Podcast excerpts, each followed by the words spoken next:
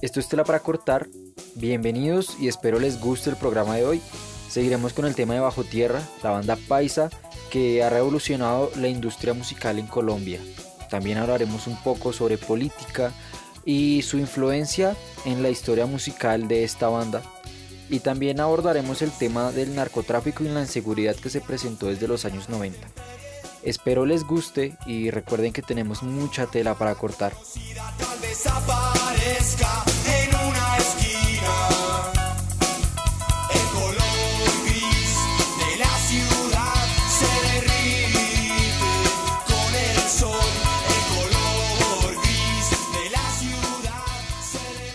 Entonces, pues quiero presentarles a mi grupo. Eh, Juan, ¿cómo estás? Hola, Sebas, bien. Gracias por la oportunidad, por volver a estar aquí otra vez en Tela para Cortar y hablar un poquito de la música y también pues de estas canciones como de una otra forma también nos llevan a recordar momentos. Así es Juan, y te recuerdo que el día de hoy Silvia no nos puede acompañar, pero desde hoy inicia en este proyecto mi hermana, Daniela González. Ella es estudiante de Antropología y Ciencias Políticas y va a darnos una vista un poco más objetiva y crítica sobre la música. Te recuerdo que pues ella es muy amante de la música en español, entonces espero que este tema sea de total facilidad para ella y pues que le encante, porque la idea de esto es como gozárnosla y, y hablar sobre cosas que nos gustan. Entonces pues espero que también a las personas que nos escuchan eh, les guste nuestro podcast y pues que le den un buen recibimiento a mi hermana. Daniela, ¿cómo estás? Eh, gracias Sebas. Hola Juan, eh, como dijo mi hermano, soy fan de la música en español, música de Latinoamérica precisamente. Y es por esta búsqueda de nuevos sonidos que he encontrado muchas bandas de las que espero debatamos. bandas que no solo son reconocidas, sino bandas muy pequeñas que hablan sobre lo que es ser latinoamericano y lo que es ser colombiano en especial.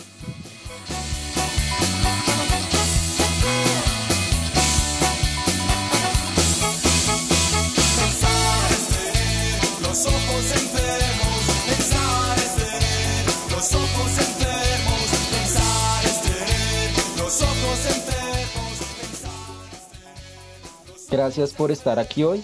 Espero pues podamos hablar un poco más de esta banda que en el capítulo pasado dejamos una puerta abierta para que las personas empezaran a investigar, a indagar, a conocerlas y a escuchar pues ese, ese sonido característico que tiene esta banda paisa. Sí, se va sonido característico que también permite em, adentrarse un poco en el contexto social de donde nace esta, esta banda y pues una canción que yo, si no estoy mal, mencioné en el capítulo anterior, El Pobre, también marca como su esencia y es que esta banda viene de individuos que parten principalmente de una sociedad de clase media baja que lucha por expresar también las injusticias de, todo el entorno político y social, pues en el que subyacen y conviven. Sí, y mira Juan, que de hecho eso me gusta porque de eso es lo que yo quiero abordar el día de hoy, ese es el tema que quiero abordar, porque Bajo Tierra eh, empezó en Medellín y su nombre se debe a esa procedencia subterránea del grupo, como ellos se denominan. Eh, ese espíritu como pueblerino, de barrio, que ellos le imprimen, porque al fin y al cabo son personas que vienen desde, lo, desde abajo y van creciendo poco a poco. Son esos típicos paisas guerreros que han salido desde, desde lo más recóndito y hundido de Medellín a, pues a los sonidos de quizá el mundo entero. Sí, y no olvidemos también que esta época en la que nace Bajo Tierra es una época en que Medellín está hundida en el narcotráfico, eh, microtráfico, bandas. Entonces me parece que la expresión y este tipo de rock es una expresión total pues de el contexto en el, que está Medellín en ese momento. Sí, o sea, y más que Medellín, toda Colombia, ¿no? Sí, claro. Me gustaría también pues preguntarles, porque ustedes tienen un punto de vista un poco más político, y es el manejo que ellos le dieron eh, como banda a ese contexto de, de, microtráfico, narcotráfico, de guerra que se vivía en ese entonces en Medellín. y pues lo imprimieron en sus canciones. O sea, ¿a ustedes qué les pareció o qué les ha venido eh, como presentando o eh, transmitiendo ese sentido característico que Bajo Tierra ha transmitido en sus canciones? Tienes mucha razón porque en sus canciones siempre está este tinte político, este tinte de descontento, donde, no sé, por ejemplo, pobre o justiciero son canciones que demuestran el descontento que tienen con la sociedad, porque no son canciones que alaban o que, no sé, hay canciones que intentan eh, glorificar al narcotráfico, pero estas canciones no, estas canciones lo que buscan es problematizar este, este entorno en el que viven. Y me parece que es muy antisistema, si se puede llamar este tipo de música, porque lo que buscan es problematizarlo, lo que buscan es, eh, sí, llamar la atención de este tipo de problemas por medio de la música y de música que llega a los jóvenes, porque están, es música que se arraiga pues en pequeños grupos y en bandas, en toques que son de jóvenes.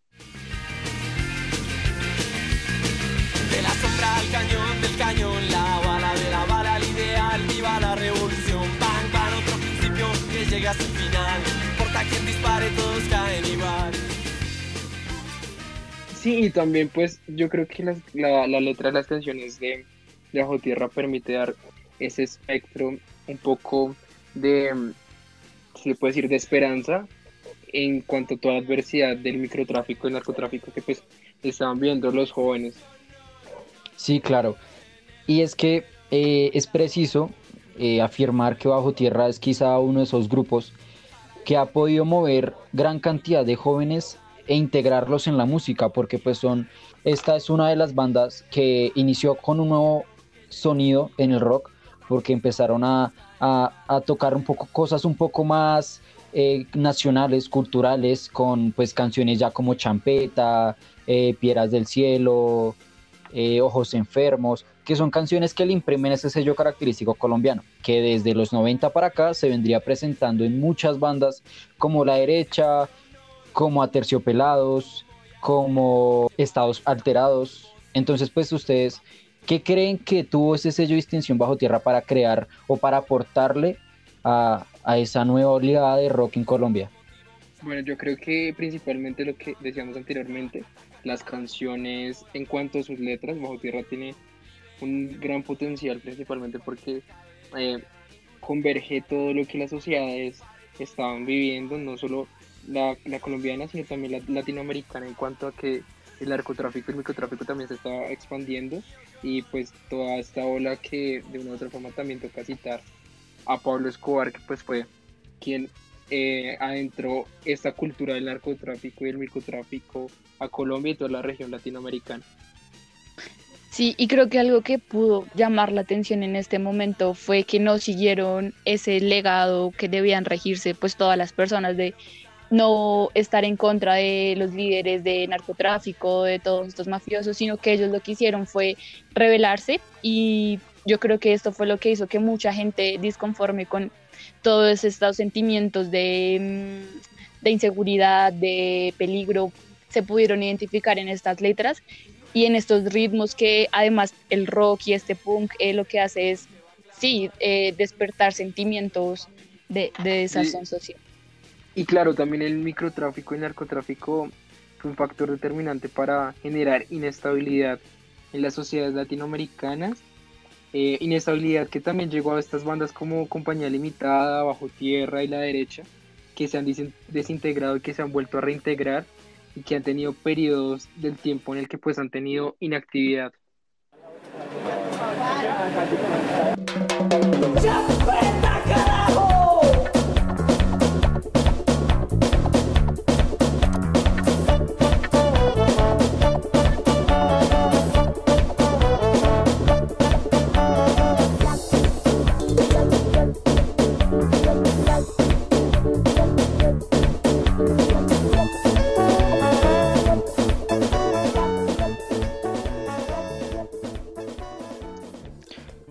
Sí, Juan, bueno, me gustaría agregar algo porque ahorita vamos a pasar a hablar el tema de inestabilidad y me gustaría agregar que la canción La calle, de la que hablamos el episodio pasado, no nombramos este dato que es un poco importante y es que esta canción la sacaron en el 91 porque la percepción de la sociedad colombiana era que Colombia era muy peligroso y se rehusaban a salir. Entonces pues esta canción eh, salió con el ideal de intentar, salir, de intentar sacar a la gente de sus casas, de mostrarles una Colombia más segura, más confiable y pues que está al alcance de todos para que no se la pierdan desde sus casas. No sé a ustedes qué les parece. Bueno, me parece chévere cuando planteas, Sebas, eh, la canción en un principio porque pues como la sociedad se sentía tan agobiada por el tema de la violencia, y pues les daba mucho miedo, como tú decías, salir a la calle. Yo creo que esta música del rock en español precisamente permite expresar eh, lo que viven diariamente las personas del común, como nosotros. No sé. Sí, claro. No sé, Dani, ¿tú qué piensas al respecto desde tu postura? Sí, eh, viendo la letra de estas canciones y como su trasfondo, me parece que sí definitivamente representan la percepción de la gente, de la gente de a pie, de la gente que no es escuchada pues porque es gente normal, pero que por medio de estas canciones buscan una representación y con Bajo Tierra me parece que es como el ejemplo perfecto, todas sus canciones representan o retratan a estos jóvenes eh, paisas y me parece muy interesante el por qué han tomado tantos descansos, porque no ha sido solo una vez, sino ha sido por por varios periodos de tiempo y no sé si ha sido porque no han tenido mucha acogida, eh, puede ser una hipótesis censura o no sé qué otras hipótesis puedan haber para que todas estas bandas que son como revolucionarias em, siempre tiendan a, mm, a, tomar descansos y a tomar pausas que se ven reflejadas en su carrera musical. eso que, plan eso que planteas es, es muy interesante porque principalmente es algo que pasa mucho pues con los medios de comunicación también. Y eh, con, conectándolo un poco con las bandas, es que esa censura se ve en cuanto al músculo financiero, el patrocinio, pues para las bandas también. Entonces es interesante uno analizar mucho ese contexto porque uno dice eh, a, a los revolucionarios, a los que están en contra del Estado, pues sí les cuesta un poco más sacar adelante sus proyectos y se puede evidenciar yo diría que pues en estos parones que han tenido las bandas, en algún momento también. Interesante agregar sería que en estos momentos, como en los años 90, donde solo podían transmitir la música por radio y que no hay muchas radios, pues sí, muchas estaciones de radio que transmitan esta música, me parece muy importante porque la mayoría de radios colombianas en este momento, pues son más del Estado, más convencionales, más sí, más tradicionales. Entonces esto puede ser un factor importante del por qué estas bandas no se hacen famosas como lo son ahorita, que hay muchas más plataformas en las que no hay censura, por así decirlo. Y, y precisamente quería llegar allá. Eh, en la década del 90 es donde se inició la radio comercial musical con programas tan representativos y pues con emisoras tan representativas que hoy conocemos, que son, por ejemplo, Radiónica, eh, Radioactiva, emisoras que vienen desde Todelar, de RCN, de Caracol. Entonces, pues es chévere ver eh, esa transformación que le dio el rock colombiano a la radio en Colombia también, porque el rock colombiano empezó y empezó sonando en radio, como dice Dani, y transformó tanto la radio que obligatoriamente salió la radio musical y la radio comercial empezó a crear ese espacio para los jóvenes para que tuvieran ese, ese apoyo musical que tanto ellos esperaban, porque ellos no tenían otra forma en donde más pronunciarse o con qué más representarse, y pues esto, eh, la radio generó como esa representación en la juventud de, desde, los, desde los 90 para acá, porque pues aún no ha parado y creo que, y esperemos que no pare pronto. Claro, Sebas, y tú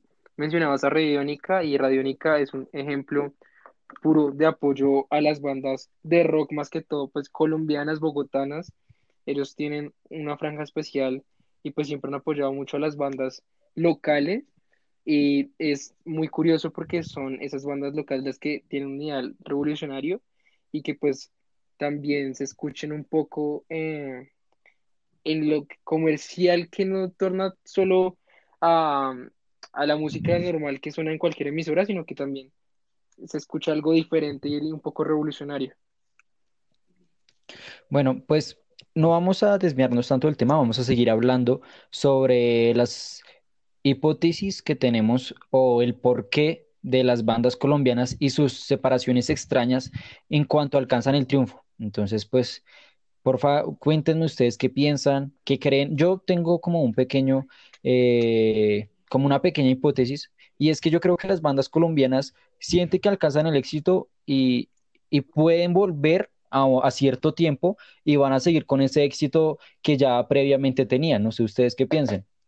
Pues no sé, Sebas, desde mi perspectiva, yo sí pienso mucho que las bandas colombianas y más el tema de las bandas de rock en español y principalmente de la década de los 90, sí tiene que ver con que sus pausas eh, estén relacionadas a un tipo de censura y principalmente porque no, los gremios económicos no patrocinaban en ellos, porque pues no, no estaban de acuerdo con sus ideales, no convergen ese tipo de ideales. No sé, Dani, ¿tú qué piensas? Sí, yo concuerdo, yo concuerdo totalmente con Juan, porque puede que no haya sido una censura como, no sé, cómo se ha visto en Chile o en Argentina, que es una censura directa, como de quitarlos de la radio, sino ha sido una censura más eh, informal, que es no patrocinarlos, las grandes disqueras no pagan sus discos, eh, grandes emisoras con sí, eh, cobertura nacional no los transmiten, entonces son las pequeñas em, radios, así como ustedes dicen de Radiónica, que los transmiten, pero solo se escucha en la ciudad, en pequeñas ciudades, por cortos periodos de tiempo. Y yo creo que esa ha sido una de las razones principales, la razón económica, la razón política, que tiene todo que ver con, pues sí, con ideales em, del Estado, por decirlo así. Y más que ideales del Estado, Dani, yo creo que Bueno, más de esos grupos económicos que mencionaba anteriormente, que pues dan la parada de el éxito de una banda o no, que tú lo mencionabas también con las disqueras y eso. no sé qué quieren agregar más sobre esta, esta, esta particularidad que tienen las yo bandas en quería Colombia. preguntarte y que nos explicaras a todos desde tu perspectiva cómo eh, las bandas al retomar pues siguen teniendo como esa fuerza en cuanto a sus seguidores. ¿Cómo piensas tú que pues eso se da? Juan, lo que pasa es que estas bandas siempre buscaron la inmortalidad musical. Entonces, cuando ellos iniciaron sus retiros, sabían que al volver serían reconocidos como agrupaciones que cambiaron la historia del rock en Colombia.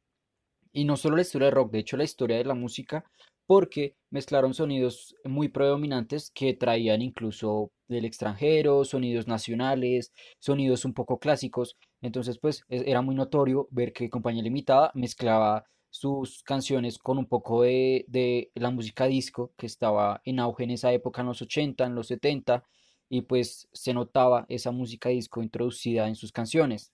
Bajo Tierra ponía por su parte algo más acústico, eh, un poco más tropical y sus sonidos más autóctonos colombianos. Entonces, pues es muy claro escucharlo en canciones como Champeta, como El Pobre, con sonidos acústicos.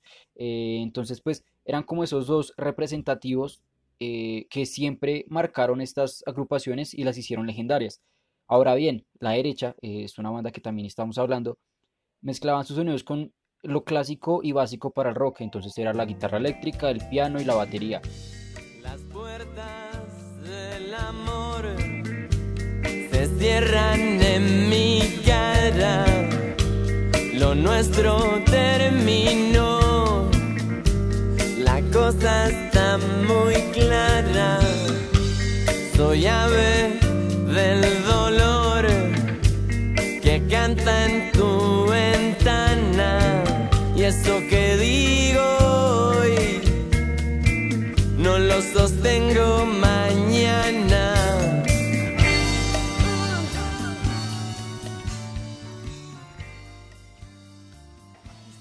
Sí, Sebas, tienes razón y espero podamos seguir debatiendo este tema en otra oportunidad.